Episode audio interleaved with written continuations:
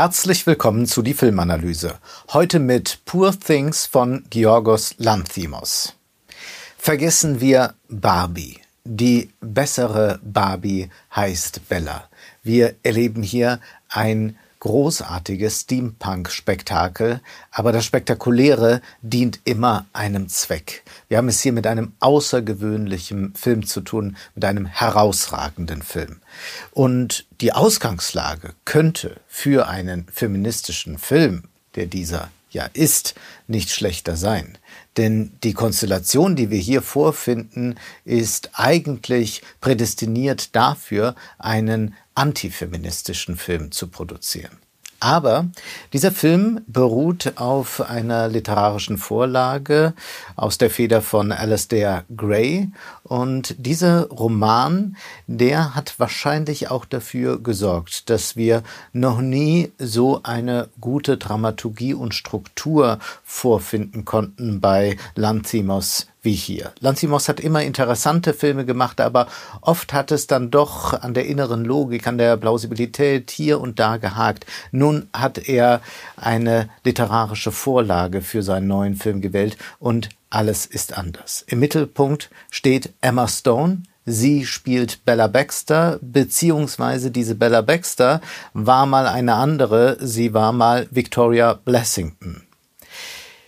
Diese Bella Baxter, als sie noch Victoria Blessington war, sehen wir ganz am Anfang. Sie geht zur Tower Bridge in London und sie will ihrem Leben ein Ende setzen. Sie springt hinunter, aber sie wird gefunden von dem berüchtigten Chirurg und Forscher Dr. Goodwin Baxter, gespielt von Willem Dafoe. Er findet sie, schafft sie in sein Labor und er wiederbelebt sie, indem er Folgendes tut. Diese Victoria ist schwanger. Das Hirn ist längst tot bei ihr, aber im Baby in ihrem Bauch, da lebt noch etwas. Und dieses Hirn, das wird nun der erwachsenen Victoria eingepflanzt und sie wird damit ein neues Wesen. Sie wird Bella Baxter, sie wird die Tochter von diesem ominösen Dr.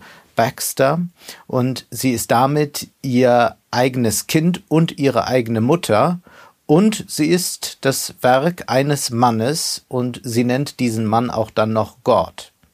Aber wir sollten hier zunächst einmal, bevor wir in die feministische Lesart gehen, feststellen, dass hier Bella das durchmacht, was wir in gewisser Weise alle durchmachen, deshalb, weil wir von irgendwem in diese Welt geworfen werden, wir nicht vorher noch einmal gefragt werden, ob wir wirklich leben wollen oder nicht, sondern wir erleben diese Geworfenheit, wie Bella sie nun auch erlebt. Und es produziert jetzt sehr viele skurrile Szenen, denn wir haben es hier mit einem erwachsenen Frauenkörper zu tun, aber einem kindlichen Gemüt.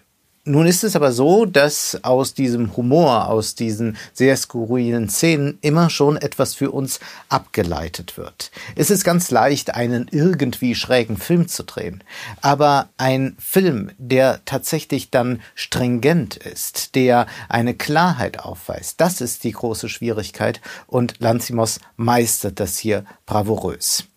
Baxter stellt sehr bald einen Assistenzarzt an, äh, gespielt von Rami Youssef. Max McCandles heißt dieser Arzt und er soll Bella beaufsichtigen, Buch führen über das, was sie tut und als äh, der Schöpfer, als Baxter dann ganz begeistert doch irgendwie von ihm ist, rät er auch, sie zu heiraten, dann kann er sie ja immer überwachen.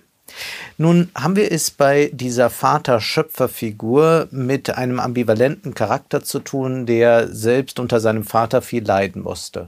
Und er will eigentlich nicht das Leid jetzt an sein Geschöpf einfach so weitergeben. Er vergreift sich nicht an ihr, er ist sehr liebevoll, er wünscht ihr natürlich einen Mann, aber es soll dann doch ein Mann sein, äh, der den Beruf des Vaters hat. Also Max McCandles wäre doch eigentlich ideal.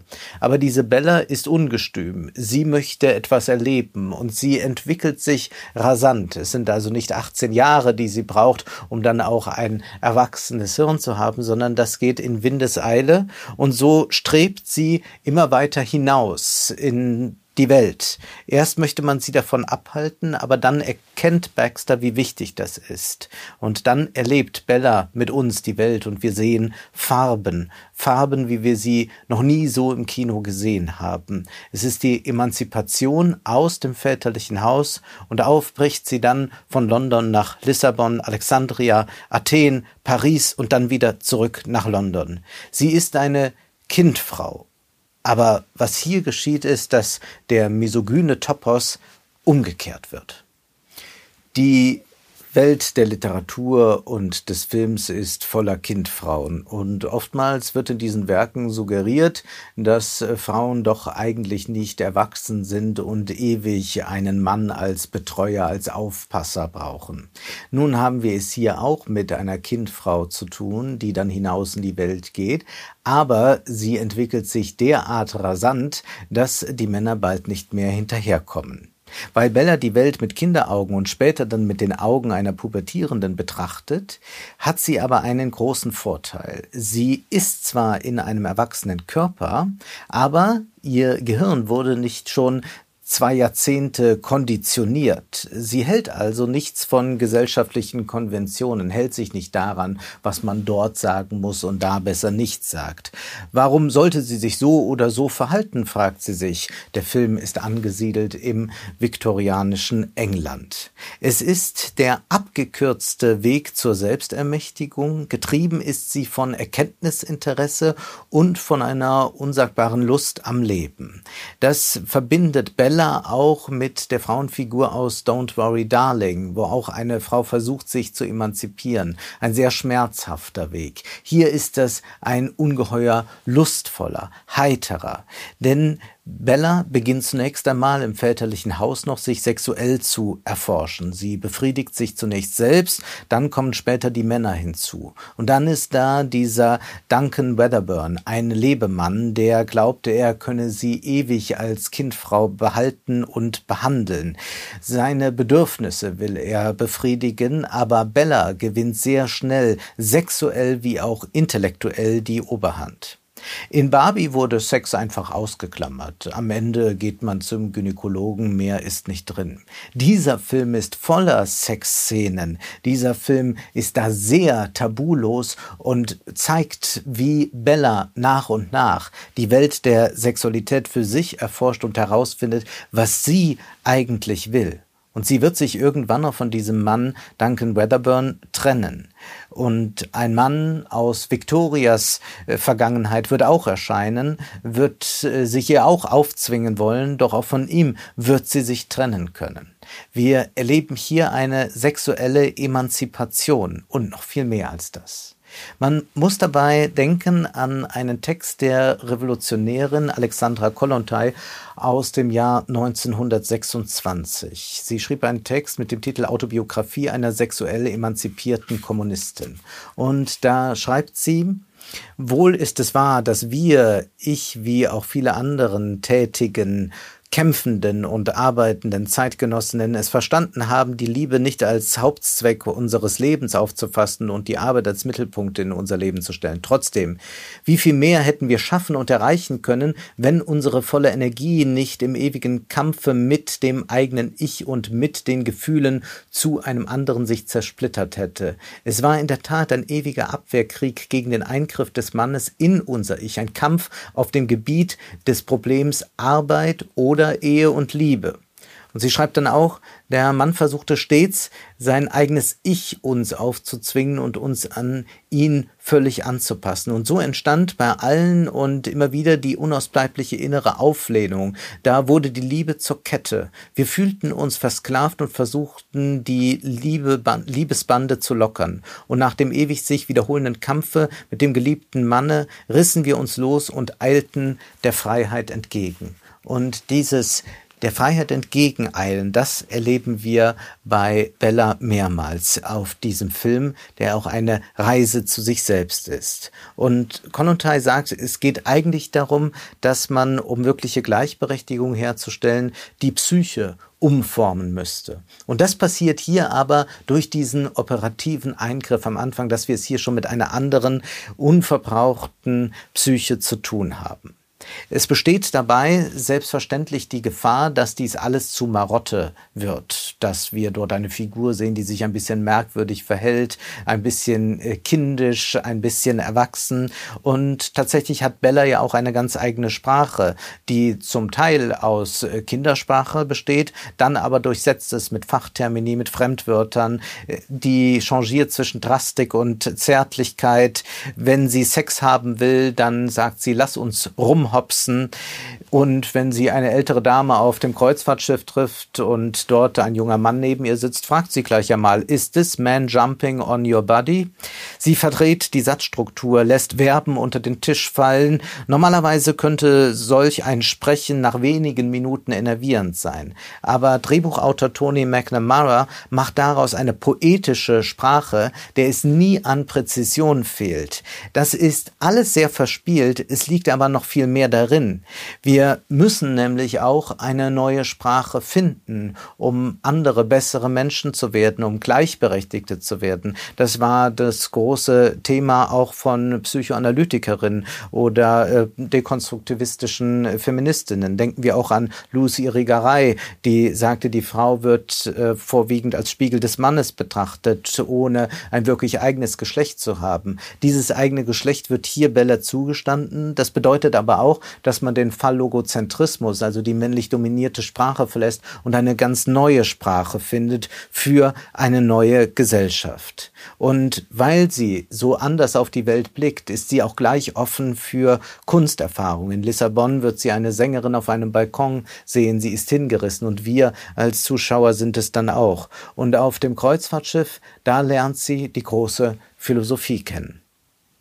Auf dem Kreuzfahrtschiff trifft sie auf zwei Philosophen oder zwei philosophische Positionen. Sie trifft auf Harry und Martha. Harry ist ein nihilistischer Kopf, jemand, der nur noch zynische Bemerkungen übrig hat, wenn da einer meint, die Welt und die Gesellschaft verbessern zu können. Martha ist wesentlich pragmatischer. Sie sieht sowohl das Sinnliche wie das Intellektuelle in der Welt und sie glaubt fest daran, dass auch eine weibliche Emanzipation möglich ist ist, und sie empfiehlt Bella, sie solle einmal Goethe lesen. Martha wird gespielt von der großen Fassbinder-Aktrice Hanna Schigulla, die schon so viele Frauen im Kino gewesen ist und die ja auch einmal eine Kindfrau verkörpert hat, nämlich Effi Priest. Es sind wunderbare Szenen, es sind die schönsten Szenen in diesem überaus schönen Film. Und Bella wird dann auch beginnen zu lesen. Sie liest Amazon, erfährt dort, dass sie sich ihre eigene Welt bilden kann, dass sie sich als Individuum herausbilden kann. Aber ihr fällt auch auf, dass die Frauen dort nicht vorkommen. Kannte er etwa keine? Duncan Weatherburn, der weiter nur Sex haben will und nicht die Frau als Intellektuelle neben sich ertragen kann, der versucht ihr die Bücher abzunehmen. Aber sie antwortet dann mit Diogenes Geh mir aus der Sonne. Und es ist nicht die Philosophie allein, die sie interessiert, sondern auch die Naturwissenschaft. Schließlich will sie ja Ärztin werden. Aber noch kennt sie das Leid in der Welt nicht, und das zeigt Harry ihr in Alexandria. Sie sitzen dort beim Frühstück in einem noblen Hotel, und dann blicken sie runter vom Balkon, und dort sind lauter tote Kinder. Es ist unten die Sklaverei, die totale Ausbeutung, während es den wenigen dort oben sehr gut geht. Und Harry will ihr nun erklären, dass der Mensch nun einmal so ist, und würden die da unten hier oben sitzen, wären sie genauso zu uns. Aber genau das will Bella nicht akzeptieren. Sie verschenkt das Geld von Duncan und sie sagt auch, Geld ist eine eigene Form der Krankheit oder zumindest die Knappheit von Geld. Und wer bin ich, dass ich auf einem Federbett liegen darf, während es dort tote Babys gibt? Und Sie artikuliert dann durch diese Erfahrung des Leids in der Welt ganz klar ihr Credo. Es ist das Ziel aller, sagt sie, sich zu verbessern, voranzukommen, Fortschritte zu machen und zu wachsen. Ich weiß dies in mir und bin mir sicher, dass ich stellvertretend für alle bin. Und dieser universalistische Standpunkt ist der interessante, dass sie hier nicht in irgendeine Identitätspolitik verfällt, sondern dass sie aus dieser Erkenntnis heraus von sich selbst abstrahieren kann und sagt, und das muss eigentlich für alle gelten. Und so glaubt sie auch an die Wandelbarkeit. Sie glaubt an die Menschheit an sich, aber auch auf privater Ebene glaubt sie daran, dass man Menschen verbessern kann. Als sie von Harry gefragt wird, warum sie dann immer noch bei diesem Duncan bleibt, da sagt sie, ja, sie glaube schon daran, dass er sich noch verbessern kann. Aber das ist tatsächlich dann ein Irrglaube. Dieser Duncan will sich nicht verbessern. In Paris angekommen sind sie ziemlich ruiniert und pleite und Bella kommt auf die Idee zu arbeiten. In einem Bordell gibt es eine Stelle für sie, Duncan tobt vor Eifersucht, er kann es nicht ertragen. In diesem Bordell lernt sie dann sehr bald auch eine sozialistische Freundin kennen und sie wird dann auch mitgenommen zu sozialistischen äh, Kongressen. Sie wird eingeführt in die sozialistische Literatur, aber sie sieht auch, dass äh, es eine Liebe ohne die Männer geben kann. Und wieder denkt man dabei an Kolontai, wenn sie schreibt, es muss auch gesagt werden, dass kein einziger Mann, der mir nahe gestanden, einen richtunggebenden Einfluss auf meine Neigungen, Bestrebungen oder auf meine Weltanschauung gehabt hat. Im Gegenteil, meistens war ich die Führende und ich habe meine Lebensanschauung, meine politische Linie aus dem Leben selbst und in ununterbrochener Arbeit aus Büchern erworben. Aber dies ist jetzt nun kein Film, gegen Männer. Es ist keineswegs ein Anti-Männer-Film, sondern wir sehen ja auch noch andere Männer dort. Wir sehen Baxter, der sie geschaffen hat, der sie aber auch ziehen lässt, der weiß, dass sie vielleicht irgendwann wieder zu ihm zurückkommen wird, aber dass er keine Verfügungsgewalt über sie haben darf. Und den, den sie da heiraten soll, der Assistenzarzt, der weiß auch, dass sie sich entweder frei für ihn entscheiden muss oder es kann keine richtige Ehe sein. Es ist also ein Film, der zeigt, wie tatsächlich alle auch reifen können, wie alle tatsächlich einen geistigen Prozess durchlaufen können. Es gibt auch hier keine Verklärung der Prostitution, sondern eine sehr differenzierte Betrachtung. Für sie ist es tatsächlich eine gute Möglichkeit, nun in Paris etwas Geld zu verdienen. Bella findet aber auch und legt sich da mit der Puffmutter an in einer Diskussion, dass man zwar hier schnell Geld verdienen kann, dass es aber doch viel besser wäre, wenn sich die Mädchen auswählen könnten, mit wem sie da wirklich schlafen wollen. Denn auf einigen Männern sagt Bella, will sie gar nicht rumhopsen. Aber die Puffmutter erklärt ihr dann, dass es nun einmal so ist. Und was Bella hier erfahren muss, ist die Entfremdung bei der Arbeit, so wie es überall im Kapitalismus ist. Jeder, der die Arbeitskraft verkaufen muss, muss sich auch Zwängen ergeben. Aber sie beharrt trotzdem darauf, es wäre besser, jeder könnte frei wählen. Und durch die sozialistische Freundin im Bordell bekommt sie auch ein anderes Gespür für Ökonomie. Sie sagt dann sogar später, wir, die Prostituierten, sind unsere eigenen Produktionsmittel.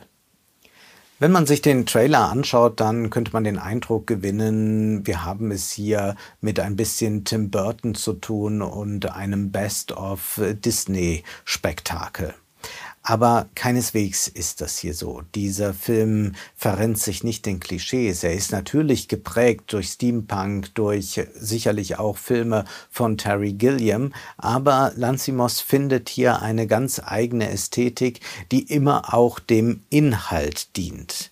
Die Situation im Haus, wenn sie noch nicht sehr emanzipiert ist, noch nicht weit entwickelt ist, ist so, dass sie in Schwarz-Weiß gezeichnet wird. Die Farben wenn sie sich die Welt erschließt, kommen erst dann hinzu.